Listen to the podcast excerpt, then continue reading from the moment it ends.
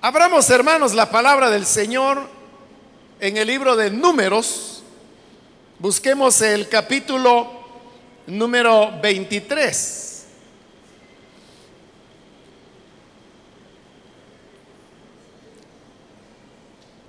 Capítulo 23.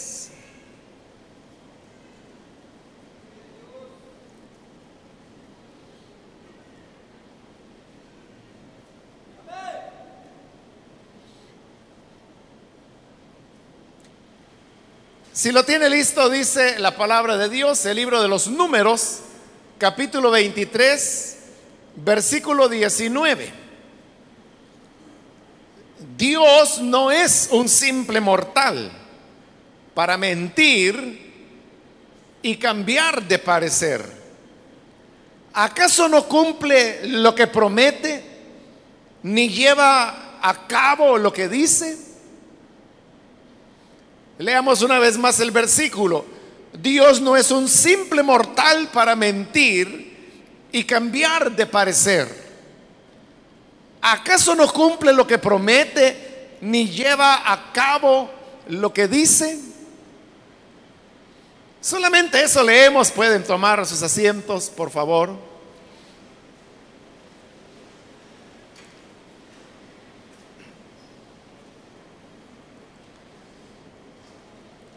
Hermanos, las palabras que acabamos de leer fueron pronunciadas por un hombre llamado Balaam. Si usted ha leído alguna vez la palabra de Dios y ha leído esta historia que nos presenta el libro de números, sabrá que Balaam era un hombre muy ambicioso el pueblo de Israel venía ya tomando la tierra que Dios les había prometido y habían tenido ya varias victorias militares. De tal manera que este Balac, quien era un rey, sabía que por sí mismo él no podría detener al pueblo de Israel, porque Israel ya había destruido algunos pueblos amorreos que eran muy guerreros, pero Israel los había derrotado. Balak era lo suficientemente astuto como para entender que las victorias de Israel no se debían a que ellos fueran un pueblo muy guerrero, con mucha potencia militar, porque no eran ninguna de las dos cosas. él había llegado a comprender que Israel lograba la victoria porque Dios estaba del lado de ellos. como el asunto era espiritual, él dijo, lo único que puede contrarrestar a este pueblo es otra fuerza espiritual. Entonces mandó a contratar a Balaán para que él viniera y maldijera a Israel y que de esa manera él pudiera derrotarlo. Entonces envió oficiales de él para que fueran donde vivía Balaam y que lo invitaran a venir. Llegaron los oficiales hasta casa de Balaam. Él los recibe y le dice, bueno, ¿por qué han venido a buscarme? Y ellos le dicen la razón. El rey manda a llamarte para que maldigas a un pueblo. Entonces Balaam dijo, realmente yo no puedo decir ni bueno ni malo de nadie. Pero lo que Dios me diga, eso diré. Y le dijo, quédense a dormir aquí esta noche. Tal vez el Señor quiera hablarme hoy por la noche. Se quedaron a dormir. Y efectivamente esa noche Dios le habla a Balaam. Pero lo que le dice es, cuidado no vayas a ir a maldecir a ese pueblo, porque ese pueblo yo lo he bendecido. No pueden ser maldecidos, porque cuentan con mi bendición. Así que al día siguiente, al despertarse todos, llegó Balaán y le dijo a los hombres que habían sido enviados por el rey, lo lamento, Dios no me quiere dejar ir porque Él dice que no puedo bendecir o maldecir, perdón, a ese pueblo. Ah, está bien, dijeron los funcionarios. Y se fueron de regreso donde el rey. Cuando llega donde el rey, él les pregunta, ¿y a dónde está el profeta? ¿Dónde está Balaam? Y entonces le dice, es que él nos dijo que Dios no quiere que maldiga a este pueblo. De Balaam lo que hizo, perdón, Balac el rey lo que hizo es que preparó funcionarios más honorables, de más altura dentro del reino, y le ofreció más dinero para que pudiera venir. Ellos van y cuando llegan, la codicia se enciende en el corazón de Balaán y él quería maldecir a Israel porque sabía que esa era la manera como iba a recibir mucho dinero de parte del rey. Pero como tenía que guardar las apariencias, entonces le dijo, yo no puedo decir otra cosa que lo que Dios me diga, pero quédense a dormir a ver qué me dice Dios si Dios ya le había dicho? Dios, ya le había dicho que no se podía maldecir a ese pueblo. Entonces, esa noche Dios vuelve a hablarle y le dice, ¿quiénes son los hombres que han venido? Ah, es que el rey me manda a llamar para que vaya a maldecir a un pueblo. Y Dios le dijo, bueno, entonces, si tú quieres ir, le dijo, ve. Pero no vas a decir nada que yo no te autorice. Bueno, así es como Balaán de necio va. Y digo de necio porque ya Dios le había dicho claramente que ese pueblo no se podía maldecir. Pero ahora ya va de camino. No le voy a contar toda la historia, pero sucede que el asna en la cual él cabalga para ir donde el rey, tres veces se sale del camino. Bueno, la tercera vez se echa y no se quiere levantar. Pero la razón por la cual el asna se ha salido del camino y ahora se ha echado es porque ella ve que adelante en el camino había un ángel con la espada desenvainada y la burrita sabía que si continuaban ese camino, el ángel los iba a matar. Pero Balaán enojado comienza a agarrar a palos al asna porque está echada y no se quiere levantar. Entonces Dios dice que le permitió hablar al asna y le dijo, mira Balaán, ¿y por qué me golpeas? ¿Acaso no he sido yo tu burra todo este tiempo? ¿Y alguna vez te he desobedecido? Y Balaán dice, bueno, en realidad no. Nunca me ha desobedecido. Entonces Dios le abrió los ojos y Balaam vio al ángel. Y el ángel le dijo, mira Balaam, que la burra fue más obediente que tú. Y si la burra no se detiene, te aseguro que a ti te mato y a la burra la dejo con vida. Y Balaam le dice, bueno, entonces, está bien, Señor, si tú no quieres que vaya, aquí me regreso. Todavía lo está pensando. Y el ángel dice, bueno, ve, pero vas a decir solo lo que Dios quiere decir. Así es como finalmente llega. Entonces, la primera vez que él trata de maldecir a Israel, a pesar que Dios ya le dijo que no, el rey lo lleva a una colina alta y dice que desde ahí se veía todo el campamento de Israel. Y Balaán dijo, haz siete altares y trae siete sacrificios porque yo voy a orar a Dios, tal vez él quiera maldecir a Israel. Pero Dios ya le había dicho que no, que ese pueblo no se maldecía. Pero ¿por qué él cree que Dios lo va a maldecir? Bueno, primero porque él quiere ganar dinero. Y segundo, porque cree que le va a ablandar el corazón a Dios con los siete sacrificios. Pero cuando él trata de maldecir a Israel, el Espíritu de Dios viene sobre él y comienza a bendecir y a bendecir y a bendecir. Entonces Balak le dice, alto, alto. Te mandé a contratar para maldecir a este pueblo y tú no lo has maldecido, lo has bendecido. Si no lo vas a maldecir, por lo menos no lo bendigas. Y él le dijo, es que lo que Dios me diga, eso haré. Y era mentira. Él estaba haciendo lo que él quería. Bueno, lo lleva, le, dice, el rey, ya sé, le digo, lo que pasa es que aquí tú no los alcanzas a ver a todos.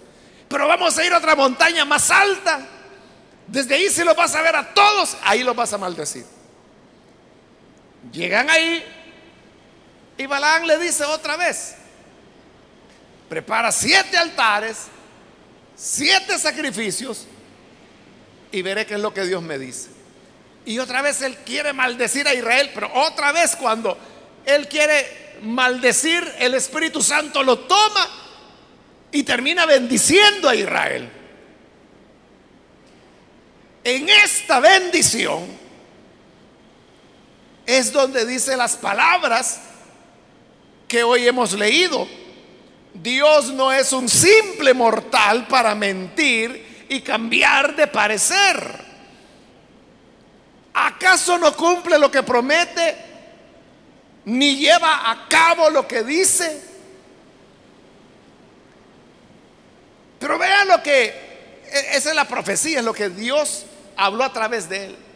Y lo que dijo fue, Dios no es un simple mortal para cambiar de parecer. Porque vea, los siete sacrificios de la primera vez, esta es la segunda, y todavía va a haber una tercera. Todo ese montón de altares y sacrificios, eso no iban a hacer que cambiara Dios de parecer. El que estuvieran en una colina más baja o más alta, eso no iba a hacer que Dios cambiara de parecer. Dios la palabra que he dicho la mantendrá. Y por eso que dice, ¿acaso no cumple lo que promete? Ni lleva a cabo lo que dice. Dios no es un simple mortal para cambiar de parecer. Porque el ser humano, el ser humano es alguien que cambia de parecer por diferentes razones. De seguro usted conoce más de alguna persona que durante un tiempo estuvo diciendo esto, esto, esto, esto, esto, esto. Y así lo conoce usted. Pero de repente cambia y ya no dice esto, esto, dice lo otro, otro, otro, otro, otro. Y usted dice, bueno, ¿y que no era este el mismo que decía aquello? ¿Cómo es que cambió de discurso ahora? Porque cambió de parecer. ¿Por qué las personas cambian de parecer? Pudiera ser porque llegaron a entender algo que antes no entendían. Y ahora, entendiéndolo, cambiaron su, su manera de ver las cosas. Otra razón pudiera ser que hay intereses de por medio, como era el caso de Balaán. No era que Balaán no entendiera Dios fue bien claro y le dijo, mira, a ese pueblo no lo puedes maldecir. Está claro, no había dónde perderse. Pero ¿por qué Balaán está tratando de maldecirlo? Porque quiere ganar dinero, sabe que el rey le va a dar mucho dinero si maldice a Israel. Entonces, ¿por qué está cambiando de parecer? Porque hay dinero de por medio. Así puede ocurrir, hermanos, casi en todas las áreas de la vida. Por eso Dios respondió a través de él, Dios no es ningún mortal para que cambie de parecer. ¿Qué significa eso, hermanos? Significa que la palabra de Dios no cambia. La palabra de Dios es la misma. Y lo que Dios dijo una vez es lo que mantendrá hasta el fin. Como Dios no cambia su palabra, entonces lo que los hombres hacen es tratar de cambiar esa palabra. Y así es como algunos pretenden ser muy listos, pretenden ser muy sabios y tratan que Dios no castigue lo que Él ha dicho que va a castigar. Y quieren que bendiga lo que Dios ha dicho que no va a bendecir. Pero ¿cómo hacen para que empujar a Dios a que haga una u otra cosa? Sobre todo el ser humano lo hace en base a razonamientos. Ahí tiene usted al rey. El rey dijo, aquí te traigo para que maldigas a Israel. No lo maldijo, lo bendijo. Entonces digo, bueno, es que lo que pasa es que de aquí no ves lo suficiente. Vámonos más arriba para que ahí sí vas a ver y ahí sí lo vas a maldecir. Y Dios vuelve a bendecir. Ale, es que vamos más arriba porque desde allá sí vas a ver todo el campamento. Ahí sí lo vas a maldecir. Y no lo maldice tampoco. Porque Dios había dicho que ese pueblo es bendito. Que tenía la bendición de Dios. Que no podía ser maldecido. Pero vea la mentalidad del rey. El rey pensaba que Dios iba a cambiar de parecer si ellos cambiaban de lugar. Que si vamos más arriba, tal vez Dios maldice. No lo hizo. Vamos más arriba, tal vez ahí lo hace.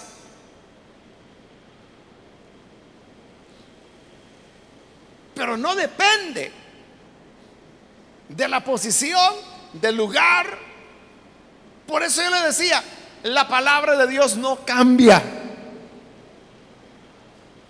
Y no podemos nosotros negociar con Dios. Cuando las personas caen en pecado o acceden al pecado, lo que están haciendo es que quieren como negociar con Dios. Imagínense que Alguien quiere robar, por decir algo. Entonces dice, no, si yo no estoy robando, yo, yo solo al que tiene más le quito para darle al que tiene menos, que soy yo. De lo que estoy haciendo es balance. a eso Dios le llama pecado. ¿Creen que Dios les bendecirá o les va a favorecer por hacer algo que en realidad es un pecado. Otros tratan de justificar la mentira. Y algunos hasta dicen, yo en el nombre del Señor le voy a decir una mentira. ¿Cómo es que está metiendo al Señor en un pecado? Si usted quiere mentir, hágalo en su nombre, pero no en el nombre del Señor. Peor le va a ir así. La gente cree que a veces y, de ahí donde viene que algunos dicen, es que mire, hay mentiras blancas. La mentira es de Satanás. Así dijo el Señor Jesús, que Él es el padre de toda mentira. Entonces, si Satanás es el padre de toda mentira, no puede haber mentiras blancas. Toda mentira es obra de Satanás. Toda mentira es una expresión de rebelión a Dios. Otros quieren justificar el adulterio eh, o la fornicación. Y dice, es que, ¿acaso no ha dicho Dios? Ámense los unos a los otros. Yo amo a mi amante y ella me ama a mí. Estamos cumpliendo la palabra de Dios. E- e- Eso es tratar de negociar con Dios, creer que Dios se va a mover, que va a cambiar de parecer. Y, entonces alguien puede decir, es que es cierto, mire, solo somos amantes, no estamos casados, pero lo que pasa es que lo que yo tengo es verdadero amor. No es por pasión, no es por lujuria, no es por lascivia. Es por amor. Si es por amor, ¿por qué no se casa? ¿O por qué no hace las cosas correctamente? Pero cuando dice es por amor, es como querer forzar a Dios a que bendiga esa relación. Hay personas, como le digo, que tratan así de negociar con Dios, negociar el pecado. Pero ahí dice, Dios no es un mortal para que cambie de parecer. Si fuera un mortal, usted puede ir y tratar que el mortal cambie la forma de pensar. Ahí están los alumnos que van a la escuela y el maestro dijo, bueno, el último día para entregar este trabajo es el miércoles. Llegó el miércoles y como no lo terminaron, me dice, mira, vamos a hablar con el profesor. Tal vez, digámosle que está difícil, que se fue la luz y que fíjese que no hayamos cómo pagar el internet. No había luz en la casa y comienzan a poner mil excusas y me dio gripe. Deme un poco más de tiempo. Mañana, profesor, se lo traigo. El hombre puede cambiar de parecer. El problema con Dios es que Él no es hombre. Y eso es lo que dice acá. Que Dios no es un simple mortal para mentir o para cambiar de parecer. Es que Él dijo, no se puede maldecir a ese pueblo porque yo lo he bendecido. Es bendito. Pero eso no lo va a cambiar. Si le ofrecen siete sacrificios, 14 sacrificios, 21 sacrificios, podrían haber cientos o miles de sacrificios, Dios no cambiará de parecer. Él no va a cambiar su palabra. Siempre ejecutará lo que Él ha dicho que hará. Yo le pregunto a usted, hermano o hermana o amigo, ¿usted piensa que puede negociar con Dios? Y que lo que Dios ha dicho que es pecado, ¿cree que usted lo puede convencer de que no es pecado?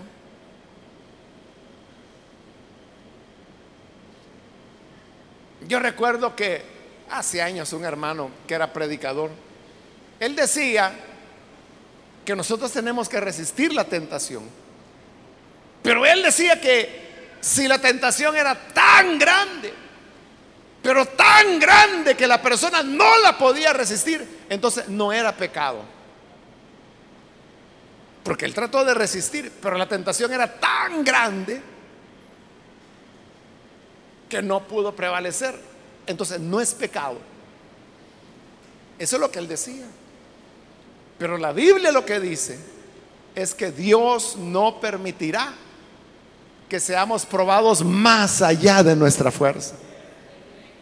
No lo va a permitir. Es más, dice, juntamente con la prueba dará la salida. Nadie puede decir, es que vea, la tentación que llegó a mí no era pequeña, era enorme. La tentación que me llegó a mí era más grande que el mar y más grande que el universo. Entonces, pobre de mí, no me quedó más remedio que pecar. Pero eso es mentira. Porque Dios dice que Él no dejará que seamos tentados más allá de lo que podemos resistir o soportar. De lo que podemos aguantar, dice otra traducción. Entonces, ¿qué excusa pondremos delante de Dios? Lo que Él ha dicho que es malo es malo. y fue malo hace mil años, hace cien años, ahora y lo será dentro de 50 años y dentro de 500 y hasta donde dure la vida humana. Dios no es un mortal para que cambie de parecer. Dios no va a decir en algún momento, señores, yo les dije que era pecado matar, pero ya cambié de idea, ya no, ya no es pecado. Jamás se va a dar eso. Pero hay personas que creen que sí. Hay personas que creen que ciertas normas que la palabra de Dios da, eso fue para la antigüedad, eso ya no tiene que ver con nosotros.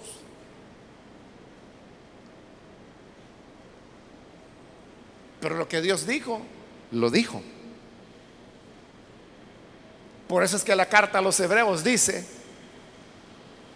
que si la palabra dicha por ángeles, su desobediencia tuvo castigo, cuánto mayor castigo no merecerá aquel que desobedece no a las palabras de un ángel, sino que a las palabras que comenzó a enseñar primeramente el Señor Jesús. Lo que él dice no varía. Robar fue pecado hace dos mil años atrás y lo es ahora y lo será mañana. Hay gente que dice, pero mire, adulterar ya no es pecado porque entonces todo el mundo está en pecado porque todo el mundo comete adulterio. Bueno, dos cosas. Primero, no es verdad. Porque hay hombres y mujeres que verdaderamente aman a Dios y que son fieles dentro del matrimonio. Y segundo, aun si fuera cierto todos cometen adulterio, entonces todos estarían condenados, porque la Biblia dice que los adúlteros no heredarán el reino de Dios.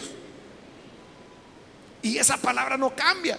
Y uno puede decir, pero mire, eso está bien allá por el siglo XVII, allá en la era victoriana, en Europa. Pero ya en nuestros tiempos no, ya nos modernizamos. Ya las esposas saben que los esposos pueden tener sus amiguitas, ellos saben que sus mujeres pueden tener sus amistades e irse a dar una su vueltecita por ahí. Pudiera ser, yo no creo que así sea, ¿verdad? Pero digamos que así es el mundo. Aún así, sigue siendo pecado porque no son las costumbres, no es el hombre, no es la cultura, no son las épocas las que dicen lo que es pecado y lo que no es pecado. Es Dios el que dice lo que le agrada y lo que no le agrada. Entonces cuando Él dijo que el matrimonio sea honroso en todos, pero los adúlteros yo los voy a juzgar. O sea, eso no ha cambiado. Esa palabra sigue significando lo que significó, significa y significará. No va a cambiar. Los que no quieran entender son los que en palabras tan claras como esas van a tropezar y se van a hacer pedazos. Entonces nuestra responsabilidad, hermanos, no, no es estar diciendo, es que vea, todos lo hacen. Y si me llama la atención a mí, ¿por qué no le llama la atención a los demás? Da gracias a Dios que es a ti a quien se te está llamando la atención. Te están haciendo un favor. Porque dice Santiago, el que haga volver a un pecador de su error, cubrirá multitud de pecados. Entonces, si a ti te quieren hacer volver de tu error, bendice a Dios. No como otros que dicen, ah, a mí sí me regaña, ¿verdad? Porque a mí me descubrió. Pero hay un montón de pícaros que andan por ahí que como no los descubren no les dice nada, ¿verdad? Gracias a Dios que te descubrieron a ti. Gracias a Dios porque de esa manera Es como el Señor te está diciendo, vas por mal camino, vuelve a los otros que tú dices, que nadie los ha descubierto, es porque quizás Dios ya los abandonó a su pecado, a su dureza. Y continuarán tropezando y tropezando y tropezando hasta que sus días terminen totalmente mal.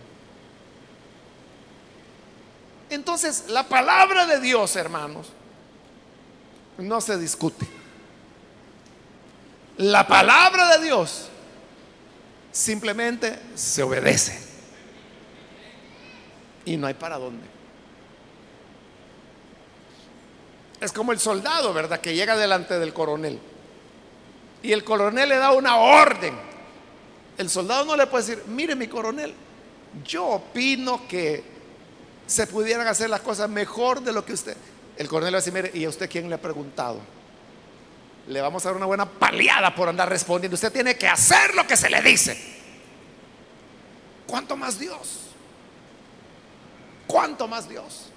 Usted no puede llegar diciendo, es que yo creo, es que yo considero, es que yo pienso que eso no puede ser pecado. Mire, nadie le está pidiendo opiniones. Y si las vierte, a nadie le importa su opinión. Lo que importa es lo que Dios ya dijo en su palabra. Esa es la verdad. Y Él dice, yo no soy un simple mortal para cambiar de parecer.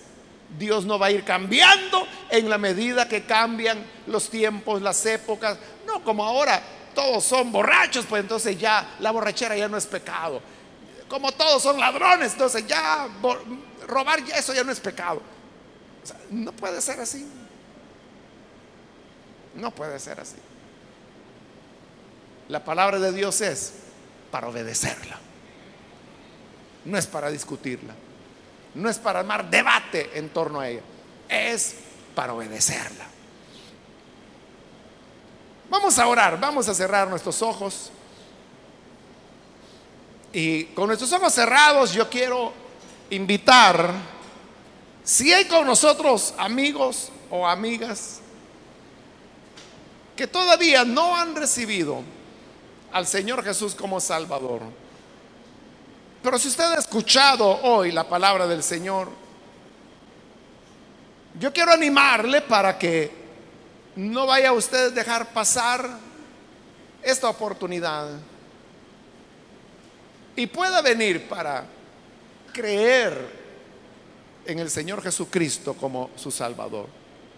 Yo quiero invitar, ¿hay alguna persona, algún amigo, amiga que por primera vez quiere creer en el Hijo de Dios? Yo le invito para que ahí en el lugar donde está se ponga en pie. Póngase en pie en señal que usted desea recibir al Hijo de Dios. Y vamos a orar por usted. ¿Hay algún amigo o amiga que necesita venir para creer en el buen Salvador? Yo le invito, póngase en pie para que podamos orar por usted. Venga. Esto no es un asunto de opiniones. Esto no es un asunto de ideas. Es que hay que obedecerle a Dios. Necesita venir para creer. Puede ponerse en pie. Muy bien, aquí hay un hombre que pasa. Dios lo bendiga. Bienvenido. Alguien más que necesita venir para creer en el Señor. Puede ponerse en pie. Queremos orar por usted. Hay otra persona, otro amigo o amiga que necesita venir para creer en el buen Salvador. Yo le invito para que no deje pasar la oportunidad. Póngase en pie. Vamos a orar por usted. ¿Hay alguna otra persona? ¿Hay algún otro amigo o amiga? También quiero ganar tiempo e invitar si hay hermanos o hermanas que se han alejado del Señor. Hoy es el momento para reconciliarse. Muy bien, aquí hay una niña que pasa. Dios la bendiga, bienvenida de este lado y otro joven que pasa. Dios lo bendiga. Bienvenido. Alguien más que necesita pasar, póngase en pie. O si usted se reconciliará, póngase en pie. Venga, hermano, hermana que se alejó del Señor. Yo le invito para que no deje pasar esta oportunidad. Venga para creer en el buen Salvador. ¿Hay alguien que necesita hacerlo? Póngase en pie. Venga. Hágalo prontamente porque el Señor le está llamando. La gracia de Dios le invita a pasar. ¿Hay otra persona? Que es primera vez que necesita venir. Puede pasar, vamos a orar por usted. Hago la última invitación. Si hay algún otro amigo o amiga o hermano que necesita venir al Señor, póngase en pie. Y aproveche porque esta fue ya la última invitación que hice. No la deje escapar. ¿Hay alguien más?